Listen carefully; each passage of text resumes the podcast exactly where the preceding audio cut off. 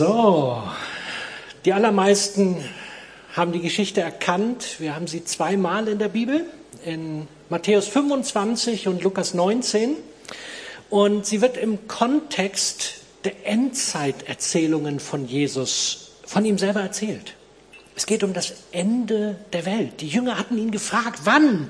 Wann wird es soweit sein? Wann ist das Ende der Welt? Und er fängt an zu erzählen, hat ein paar Geschichten und diese ist eine davon. Und es geht ihm darum, dass anhand dieser Geschichten seine Jünger und auch wir ein Verständnis davon bekommen, was am Ende der Zeit passieren wird. Interessant finde ich, die meisten, die diese Geschichte lesen, kommen als allererstes unter Druck. Weil da ist ja so viel Leistungsbezogenheit drin. Und da gehe ich gleich noch drauf ein. Ich persönlich glaube, das ist eine völlig geniale Geschichte. Und wir verstehen sie oft ganz verkehrt. Und deswegen, als ich Tanja erzählt habe, dass ich diese Geschichte zu Heiligabend nehmen möchte, hat sie mich mit großen Augen angeschaut und war sich nicht sicher, ob ich klar bei Kopf bin. Aber wir schauen mal. Womit beginnt es? Ein Edelmann. Ein Edelmann, der in ein fernes Land reist, um als König gekrönt zu werden. Und die Menschen der damaligen Zeit, im Gegensatz zu uns, die hatten sofort zwei Bilder vor Augen. Die meisten von uns wissen das nicht oder würden das damit nicht zusammenbringen. Denn König Herodes, später der Große genannt, im Jahr 40 vor Christus ist er nach Rom gereist, um sich dort zum König über Judäa krönen zu lassen. Das ist eine reale Situation. Jesus hat sich sehr gerne auf politische oder Situationen aus dem Leben bezogen und er hat daran versucht, was deutlich zu machen. Und dann, einige Jahre später, hat der Sohn Archelaus im Jahr 4 vor Christus, nachdem sein Vater verstorben war, auch so eine Reise nach Rom gemacht, um sich dort seinen Herrschaftsanspruch bestätigen zu lassen. Diese Situation hatten die Menschen der damaligen Zeit vor Augen, als Jesus anfing, das zu erzählen. Sie wussten sofort, worum es geht, was dort eigentlich passierte. Wenn wir diese Geschichte lesen, haben wir sie in der Regel nicht mit Weihnachten zusammengebracht. Das ist vom Kontext her eher, dass wir sagen, hat nichts miteinander zu tun. Aber ich glaube, es hat viel miteinander zu tun, denn wir sind nicht in der Zeit, wo wir nur das Baby Jesus zu Weihnachten feiern. Ihr Lieben, ich glaube, wir sind in einer Zeit, wo es um was anderes geht. Und mir ist es wichtig in dieser Predigt, dass wir darüber nachdenken, wir leben in einer Zeit, wo Jesus diese Geschichte hineinspricht. Jesus selbst erzählt sie und er meint sich, als er davon erzählt, dass er für eine lange Zeit weggehen wird, für eine unbestimmte Zeit. Aber er wird wiederkommen als König. Er wird dann nicht mehr wiederkommen als Baby. Und wisst ihr, er hat damals, genauso wie in dieser Geschichte, den Menschen etwas überlassen. Sein Eigentum. Wir lesen das in Matthäus 25, Vers 14. Es war dann so, es wird dann so sein wie bei einem Mann, der vorhatte, ins Ausland zu reisen. Er rief alle seine Verwalter zusammen und vertraute ihnen sein Vermögen an. Sie sollten während seiner Abwesenheit gut damit wirtschaften. Oder im, in der Schlachterübersetzung wird, ist es etwas anders. Er sprach nun, ein Edelmann zog in ein fernes Land, um sich die Königswürde zu holen und dann wiederzukommen. Es geht um was Größeres. Wie oft ist das so, dass Weihnachten für uns zu einem Fest geworden ist, wo es um ein bisschen Tradition, schöne Lichter in der dunklen Jahreszeit und auch furchtbaren Stress geht, Geschenke und Essen und alles gut vorzubereiten. Aber das ist nicht das, worum es eigentlich geht. Ist uns vor Augen, dass es um Jesus Christus, den Sohn Gottes geht? Er ist auf, als Baby auf die Erde gekommen, ja. Aber er wird nicht wieder als Baby kommen, wenn er das zweite Mal kommt. Und er hat uns für die Zeit, in der wir leben, das genialste Geschenk der Weltgeschichte gemacht. Er hat es möglich gemacht, dass wir in die Beziehung mit Gott wieder hineinkommen dürfen. Durch die Sünde war das zerstört. Und er hat es möglich gemacht, dass es wieder zurückkommt, eine Beziehung möglich ist. Das ist das Geschenk, worum es geht. In unserer Geschichte hat Jesus das verglichen mit Talenten oder mit Silber oder mit verschiedenen anderen Währungen, je nachdem, was man für eine Bibel liest. Und ich habe mal so nachgeschaut, was könnte der Wert gewesen sein, um wie viel ging es da? Es ging um den Wert von circa 100 Tageslöhnen. Und das war für die damalige Zeit ein unvorstellbarer Wert. 100 Tage nicht arbeiten müssen. Ansonsten haben sie gehofft, dass sie am Tag so viel zusammenkriegten, damit sie leben konnten. Und nun 100 Tage versorgt sein. Wisst ihr, das Geschenk, was Jesus uns am Kreuz gemacht hat, reicht nicht nur für 100 Tage. Es ist ein Geschenk, was von dem Moment, wo wir uns entscheiden, bis in die Ewigkeit hineinreicht. Ist uns das bewusst? Römer 3, Abvers 23. Denn alle Menschen haben gesündigt und das Leben in der Herrlichkeit Gottes verloren. Doch Gott erklärt uns aus Gnade für gerecht. Es ist sein Geschenk an uns durch Jesus Christus, der uns von unserer Schuld befreit hat. Denn Gott sandte Jesus, damit er die Strafe für unsere Sünden auf sich nimmt und unsere Schuld gesühnt wird. Wir sind gerecht vor Gott, wenn wir glauben, dass Jesus sein Blut für uns vergossen und sein Leben für uns geopfert hat. Ich muss kurz was holen. Das habe ich nämlich vergessen. Ich habe hier eins von diesen Geschenken. Wisst ihr, und die Tanja, die sich dort auf den Stuhl gesetzt hat, sie ist diese Person, die mit diesem Geschenk nichts anfangen konnte. Diesem Geschenk, was Gott uns macht, um in die Beziehung zum Vater zurückzukommen. Und ich weiß nicht, wer hier im Gottesdienst sitzt oder später vielleicht das Ganze online anschaut. Wenn du heute hier bist oder es siehst und dieses Geschenk von Jesus Christus, was er gemacht hat am Kreuz, noch nie für dich in Anspruch genommen hast, dann will ich werben.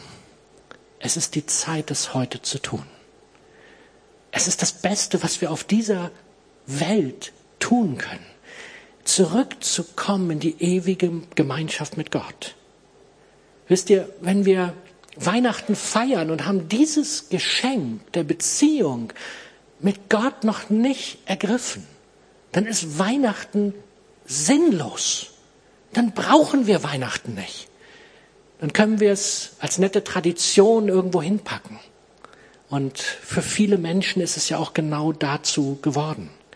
Und viele Menschen, die nehmen dieses Geschenk, was Gott ihnen macht, und so wie die Tanja es getan hat, sie ignorieren es.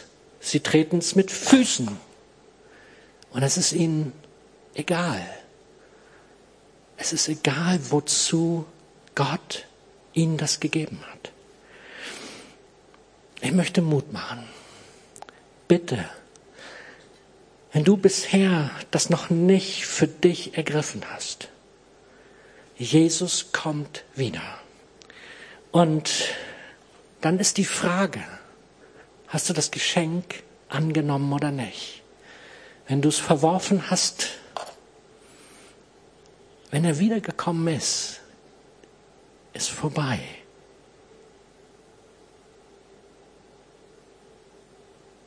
Das Geschenk des ewigen Lebens müssen wir hier auf der Erde annehmen. Und wenn du jetzt denkst, vielleicht der eine oder andere denkt das jetzt, Joe ist irgendwie nicht so die nette Weihnachtsbotschaft. Hast du nicht was Besseres?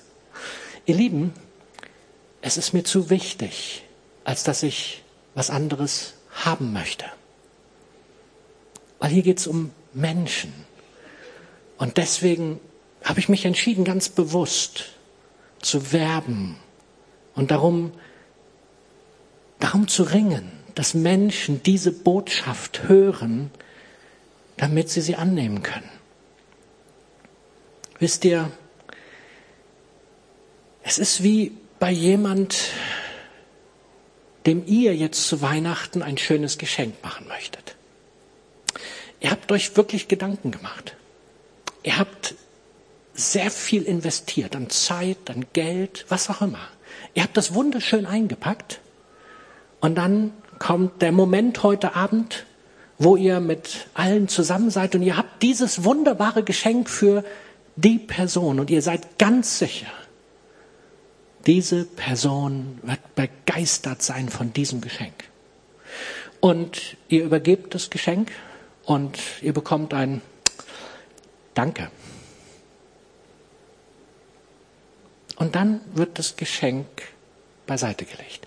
Es wird noch nicht mal ausgepackt, noch nicht mal angeschaut. Und er denkt, na ja, vielleicht nachher, wenn die anderen Geschenke ausgepackt sind. Am nächsten Morgen, ihr kommt in die Wohnstube, es liegt immer noch unausgepackt da, wo es hingelegt wurde. Wisst ihr, an dem Punkt geht es nicht mehr um das Geschenk. An dem Punkt geht es um Beziehung. Wie fühlt sich das an?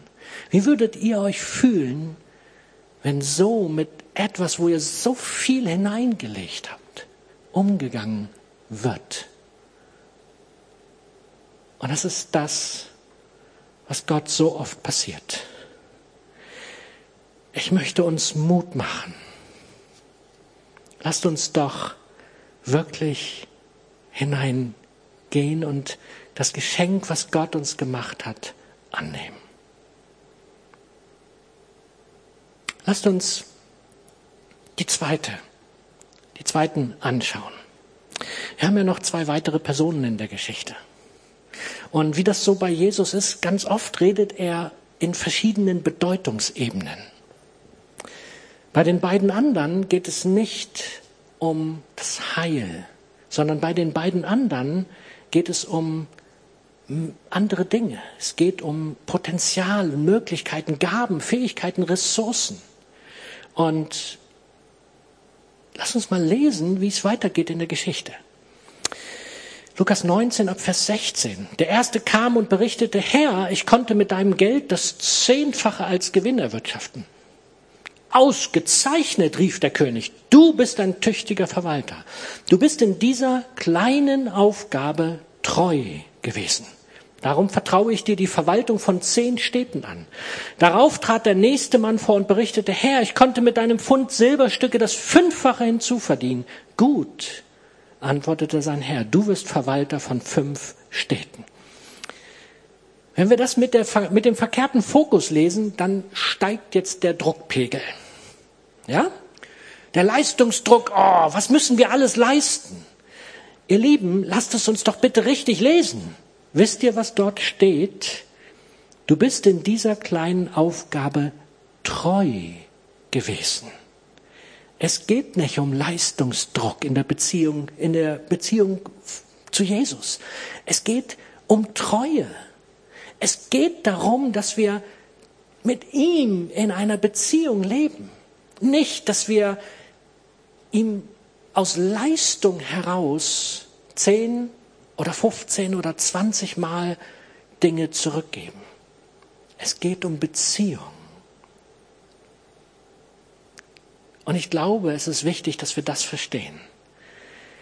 Sind wir treu in dem, was Jesus uns anvertraut hat? Wisst ihr, diese Geschichte handelt ja davon, dass es um die Endzeit geht, um die letzte Zeit. Ich weiß nicht, wie es euch geht, aber ich habe das Empfinden, sachlich ist das so oder so richtig, wir sind näher dran als jemals zuvor. Ja, das ist einfach. Ja, ist ja ganz logisch. Aber vom Empfinden her empfinde ich, es hat sich in den letzten zwei Jahren so viel verändert. Es ist so rasant vorangegangen, was die Dinge sind, die die Bibel uns beschreibt, die passieren werden. Dass ich das Empfinden habe, wir sind nicht nur zeitlich gesehen näher dran als jemals zuvor.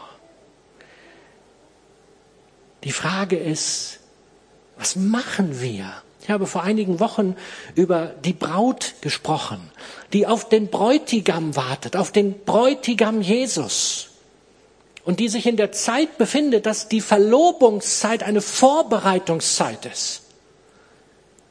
Bereiten wir uns vor? Oder sind wir so, dass wir alles Mögliche machen?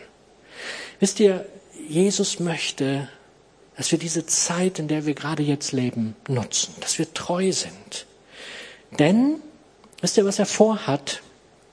Er möchte uns über etwas setzen. In dieser Geschichte wird hier von Städten gesprochen. Er möchte, dass wir mit ihm zusammen später als Verwalter tätig sind. Wir werden nicht auf paar Wolken rumsitzen, glaubt's mir. Das wird nicht langweilig. Das wird nicht etwas, wo wir sagen, ach, wäre doch die Ewigkeit mal vorbei. Nein, ihr Lieben, das wird der Hammer. Die Frage ist nur, sind wir treu? Mit dem wenigen, was Gott uns anvertraut hat, sind wir treu? Also ganz ehrlich, ich finde das eine hammermäßige Hoffnung, eine Perspektive, etwas, wo ich sage, dafür will ich alles geben, dass ich mit Jesus diese Zeit verbringen darf. Hoffnung, Joe, Hoffnung. Aber was ist mit dem Hier und Jetzt? Mit dieser Zeit, wo wir hoffen, dass endlich mal diese Pandemie vorbei ist. Die Spaltung der Gesellschaft, die uns kaputt macht. Wo, wo gibt's da noch eine Perspektive, eine Zukunft oder eine berechtigte Hoffnung?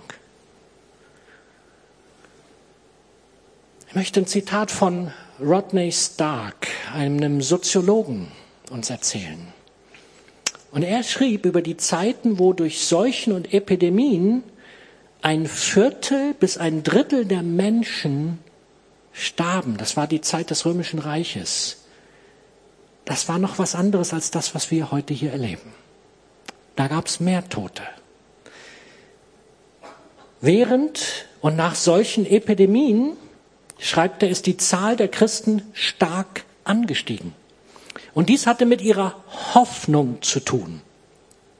Die Heiden hatten keine Hoffnung auf ein Leben nach dem Tod. Der Tod war das Ende und musste um jeden Preis vermieden werden.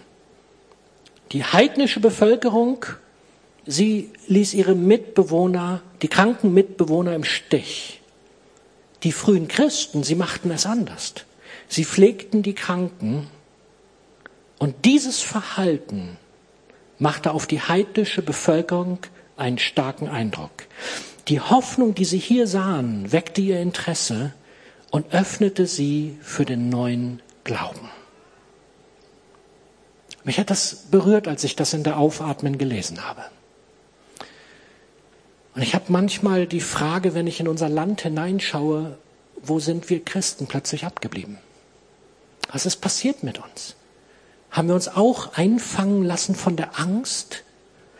Oder sind wir noch Menschen, die wie damals einfach aufstehen und Menschen Gutes tun? Ohne Angst, ohne Perspektivlosigkeit. Haben wir eine ewige Hoffnung, die uns eine Perspektive gibt? Wisst ihr, Angst zerstört jede Beziehung. Angst macht kaputt. Aber Gott hat die Angst überwunden. Und es gibt eine Hoffnung, eine ewige Hoffnung, die uns hier auf der Erde motivieren darf, nicht sich auf den Stuhl zu setzen und Däumchen zu drehen, sondern das ist eine Hoffnung, die uns dazu bringen darf, hier uns zu bewegen und aktiv zu werden. Und nur wenn wir Glaube und Hoffnung in dieser Kombination zusammenbringen, erst dann wird das Ganze kraftvoll. Glaube ohne Hoffnung auf den Himmel und ewiges Leben ist unlogisch. Christus und die Hoffnung auf Himmel sind betonhart miteinander verwoben und verklebt. Hoffnung ist wie Glaube nicht Wissen. Hoffnung ist etwas, auf das ich alles setze, weil ich Wissen angesichts der Materie nicht haben kann. Auch ein Zitat aus der Aufatmen.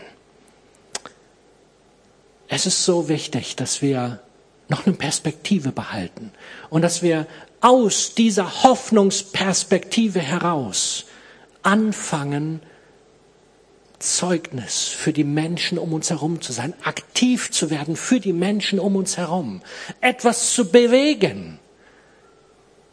Und man wird dann erkennen, ja, da sind Menschen, die haben Perspektive. 1. Korinther 15, Vers 19. Wenn der Glaube an Christus uns nur für dieses Leben Hoffnung gibt, sind wir die bedauernswertesten unter allen Menschen. Ihr Lieben, ich möchte nicht so ein Mensch sein, sondern ich will eine Hoffnung, eine ewige Hoffnung haben, die mich treibt, hier auf der Erde was zu bewegen. Und damit wir diese ewige Hoffnung vor Augen behalten, eine nette Geschichte zum Abschluss. Eine nette alte Dame in einem Städtchen. Und diese alte Dame wird von allen Bewohnern des Ortes geliebt. Besonders, weil sie sie immer alle zum Essen eingeladen hat. Und alle wussten, das Essen bei ihr ist der Hammer. Auch die Gespräche waren immer nett, sie waren tiefgründig und diese alte Dame, sie brachte es immer, dass sie den Menschen, die bei ihr zum Essen waren, ihr Leben erzählt und die Hoffnung, die sie von der Ewigkeit hat. Und die Menschen freuten sich, wenn sie da war und wenn sie bei ihr war und wenn sie gemeinsam aßen. Und ja, das Essen begann immer mit einer fantastischen Vorspeise. Es gab ein traumhaftes Hauptgericht. Und wisst ihr, der Löffel, das war das Wichtigste. Wenn der Löffel zu sehen war, dann wussten sie, was am Ende folgt, ist unübertreffbar, weil ihr Nachtisch war legendär. Und alle freuten sich, wenn der Löffel zu sehen war, weil sie wussten, es kommt das Beste. Und wie das so ist mit alten Damen, eines Tages ist die alte Dame verstorben. Rasend schnell war die Botschaft durch die ganze, durch den ganzen Ort die Beerdigung stand an, alle waren traurig und sie wollten Abschied nehmen von der alten Dame. Sie kamen an den offenen Sarg und sie waren irritiert. Sie dachten, das kann doch wohl nicht wahr sein.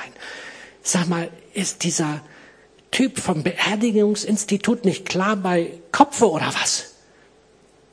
Da lag doch tatsächlich auf ihrem Brustkorb ein kleiner Löffel. Und alle dachten, was ist los mit denen? Das, das, sowas macht man doch nicht. Der Pastor, er beginnt seine Ansprache und kurz nach der Begrüßung führt er aus, Sie haben sicherlich den kleinen Löffel gesehen. Sie werden sich vermutlich gewundert haben, warum der dort liegt. Es ist ein spezieller Gruß der alten Dame. Sie hat darum gebeten, dass er dorthin gelegt wird. Und liebe Versammlung, Sie möchte uns damit was sagen. Das Beste kommt noch. Das Beste kommt noch. Wie ist das? Haben wir diese Hoffnung, dass wir nicht hier in der Pandemie stecken geblieben sind? Dass wir nicht hier in diesem Chaos, mal so, mal so, in dem, was uns mürbe macht, hängen bleiben müssen? Sondern haben wir eine Hoffnung, die uns die Kraft gibt für das Hier und Jetzt und nicht nur für uns zu sorgen, sondern für die Menschen um uns herum einen Blick zu haben, ihnen Hoffnung zu geben. Liebe Gemeinde, das Beste kommt noch. Wir sind noch nicht am Ziel angekommen. Amen.